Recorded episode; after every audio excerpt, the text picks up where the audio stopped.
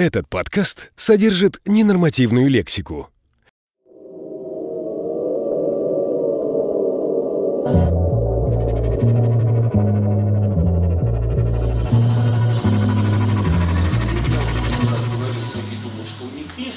А на самом деле это еще, в общем, и не бизнес.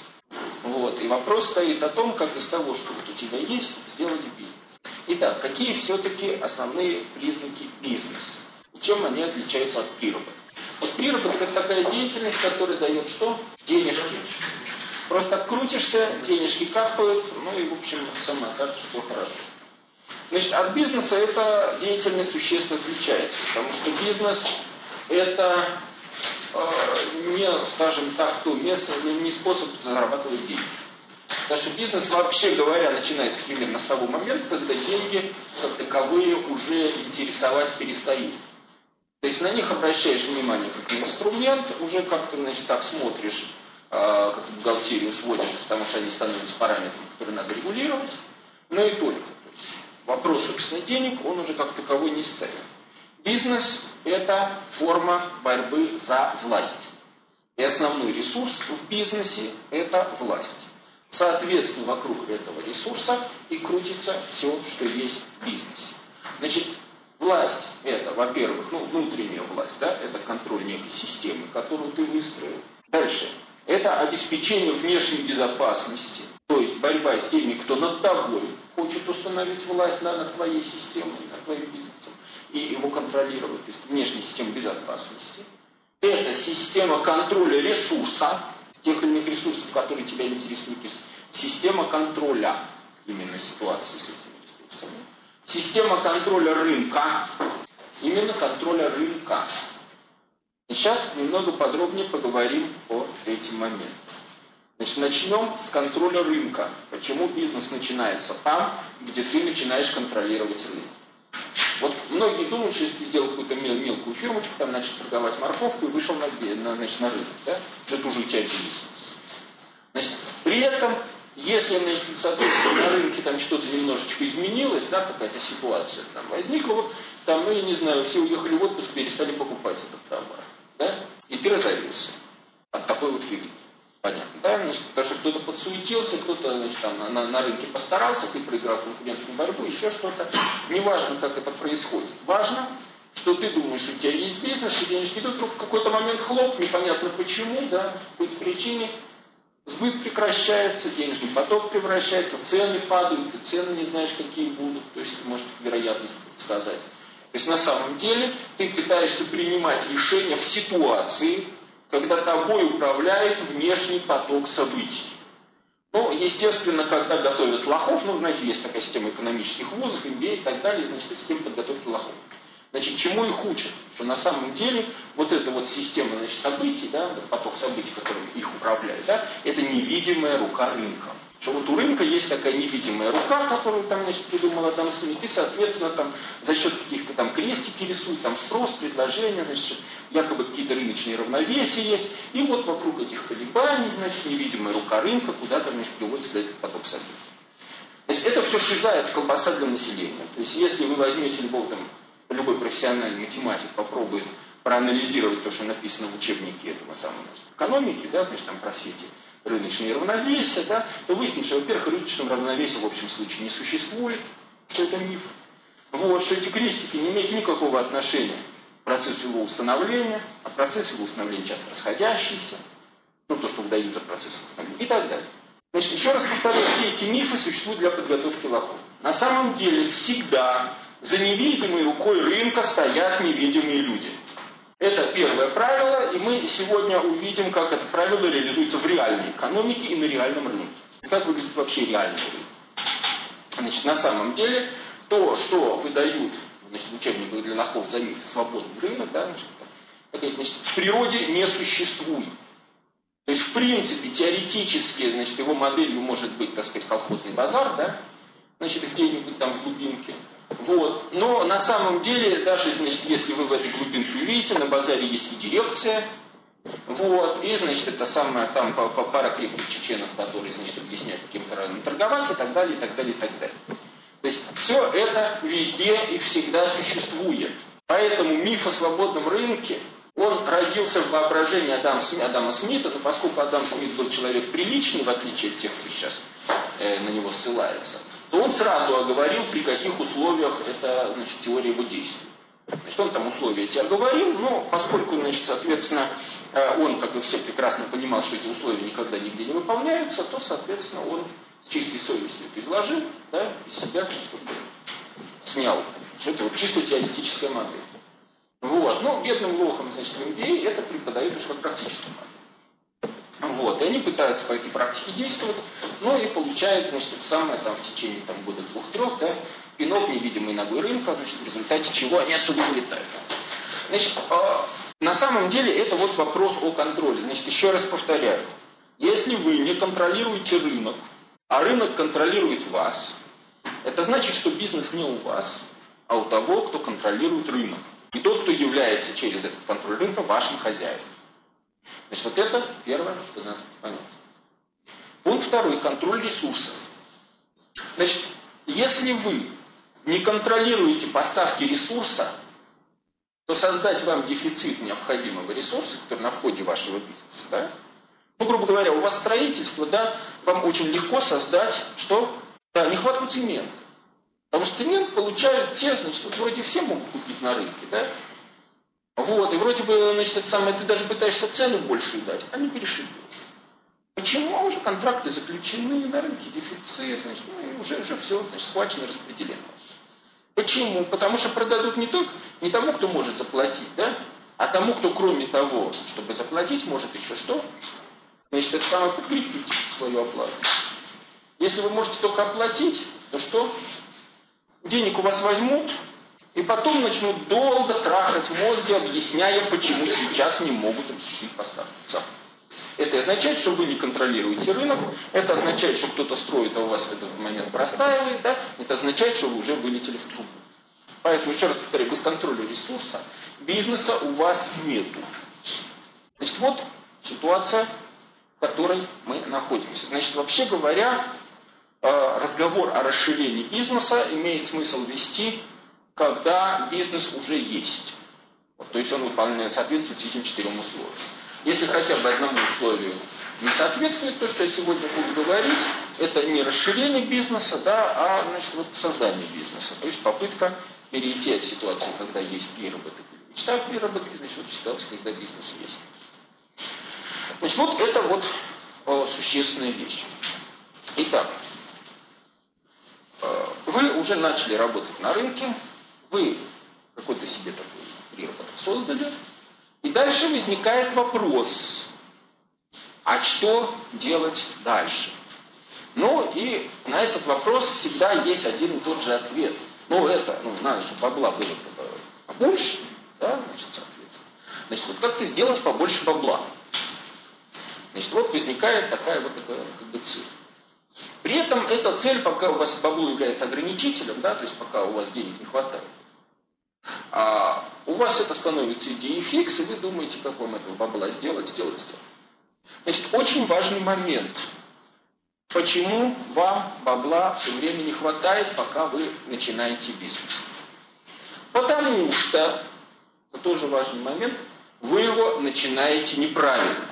И вот сейчас я вам объясню, какую делает ошибку человек, который начинает бизнес в России. Вообще, вообще начинает бизнес, не только в России. Как известно, в Америке тоже примерно 97% бизнесов разоряется в первые там, 4 года. Вот. Значит, почему это происходит? Потому что это не бизнес. Существует э, ну, вот, в системе управления лохами, да, значит, страны элиты, существует один из базовых мифов, которым мозгами лохов управляют. И значит, главный морковь, в котором висит. Этот миф называется деньги. Значит, в чем, собственно говоря, мифологичность денег? Миф заключается в том, что вам внушено, что деньги являются универсальным решателем проблем. Вы все в это верите. Вы сейчас немножко подумайте, да? Даже те, кому, кто это не формулировал в словах, да? на самом деле этот миф уже посажен. В школе, в разного рода, значит, там, в фильмах, э, средствах массовой информации эта мысль старательно проводится. Вот, бабло побеждает зло.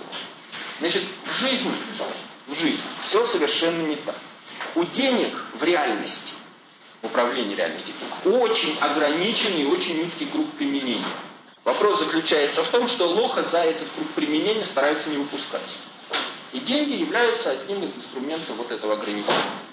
Что можно реально купить за деньги? Реально за деньги вы можете купить стандартный набор товаров и услуг. Только то, что стандартно. Вы можете купить колбасу. Вы можете купить ту путевку в набитый лохами отель. Вы можете купить китайский автомобиль по цене немецкого. Вот. Значит, серьезно я говорю, потому что, еще раз, если вы думаете, что Мерседесы, которые есть по Москве, собирают в Штутгарте, вы ошибаетесь. Их собирают в Египте. В Штутгарте собираются Мерседесы только для внутреннего рынка. И вы в Москве не увидите Мерседес, который собран для внутреннего рынка.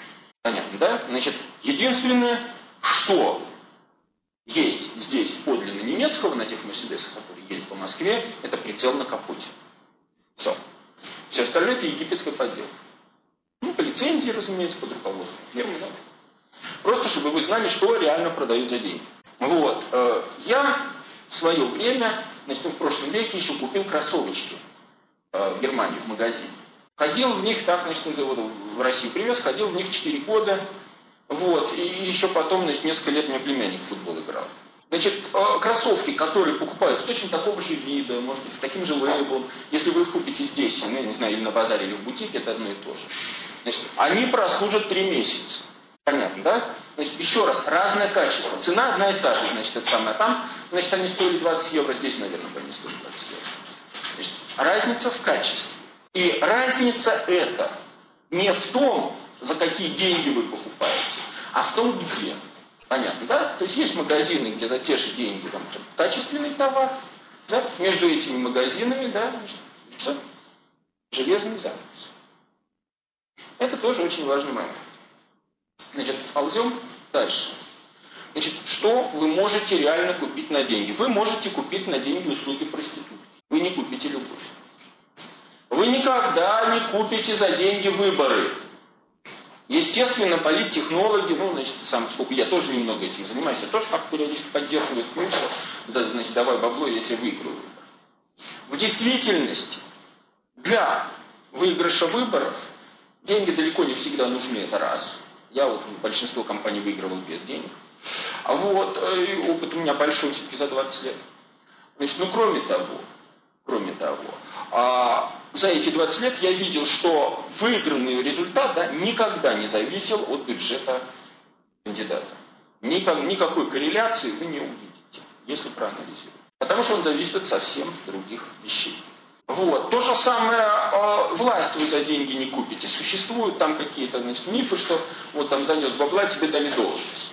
Ну, то есть бабло там тоже ходит, конечно, но не каждому продадут и так далее. Потому что есть номенклатура, вот у них между собой бабло ходит. Не попал в обойму, не ходит. И своим баблом куда подальше. И так далее. Значит, на самом деле, вы никогда, вы можете купить там услуги врача за деньги. Вы здоровье за деньги не купите.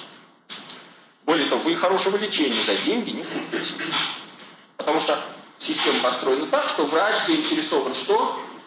Чтобы как можно больше бабла из вас извлечь. Если так уж совпадет, что вы ему бабло не принесете только когда он вас вылечит, ну вот тогда вылечит, да. А иначе нет. Понятно, да, ситуация? То есть, грубо говоря, для того, чтобы врач, который делает вам операцию, не забыл у вас там пару полотенец, значит, вот, значит, для этого нужно не чтобы ему бабла занесли, а чтобы пара крепких парней с пистолетами контролировали процесс. Значит, это вот э, стандартная вещь везде куда бы вы ни сунулись. Еще раз, если вы оглянетесь вокруг, вы увидите, что в реальности проблемы баблом никогда не решаются. Если вы думаете, что вы пришли к какому-то чиновнику, занесли бабла, он вам что-то подписал разрешение, этим решены ваши проблемы, нет. Ваши проблемы будут усиливаться, потому что вы создали себе репутацию лоха, с которого бабла можно тянуть дальше и дальше, да? И, соответственно, с вас будут тянуть, создавая вам проблемы. Если же вы создали себе репутацию человека, который решил эту проблему без бабла, с вами же связываться никто не будет. Вот. Но для этого вы должны были простимулировать его сделать без бабла. Вот тогда бы ваш авторитет встал так как надо. И тогда проблемы решались. Так бывает везде и всегда. Значит, на самом деле проблемы деньгами не решаются. Но, когда вы начинаете бизнес, у вас возникает иллюзия, что для начала бизнеса нужны деньги, стартовый капитал. Значит, вот это главная ошибка. В любом банке есть правило. Если кто-нибудь прибегает и говорит, вот у меня такая хорошая бизнес-идея, мне нужен стартовый капитал. Да? Никто никогда, даже в венчурном фонде, не даст бабла да, под какую-то идею, если он говорит, что ему нужен стартовый капитал. Почему? Потому что стартовый капитал для начала бизнеса не нужен. Он вреден. Дело в том, что это означает только одно. У человека есть иллюзия. Это значит, что перед ним стоит какая-то проблема в процессе организации бизнеса, которую он не может решить здесь и сейчас. А раз он ее не может решить здесь и сейчас, он что? Он думает, что он куда-то занесет бабла, и за него эту проблему решат. Вот это он и называет стартовым капиталом. Поэтому, если кто-то говорит в бизнесе, мне нужен стартовый капитал, значит, ответ везде какой? Пешее эротическое путешествие. Все. Значит, это естественная вещь. Вот если парень уже бизнес сделал, да, то есть все проблемы без бабла решил, у него что-то там телепается, да, что-то зашевелилось. О, вот тогда все инвесторы будут за ним бегать толпой и говорить, пацан, ну возьми на освоение. Бабла, ну, освой, бабла, давай. Понятно, да? Почему они будут за ним бегать? Потому что бабла лишнего вот так вот, ну, печатаем так Вот. А тех, кто может освоить, их вот надо с фонарем искать, как диаген. Потому что все остальные думают, что вот бизнес, это начинается со стартового капитала. Мне дадут стартовый капитал, я куплю себе компьютер, телефакс, этот ксерокс, это оставлю в какой-то офис, и у меня пойдет бизнес.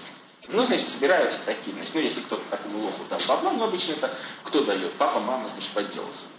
Значит, соответственно, значит, он там нанимает офис, у него там все, значит, бегают, чай пьют, что-то изображают, да, значит, это сам там инвестиционная контора, там, финансовая компания, да, значит, за три месяца один клиент пришел уже хорошо, ну и, значит, так далее. Значит, собственно говоря, понятно, что это не бизнес, это что? Проявление денег.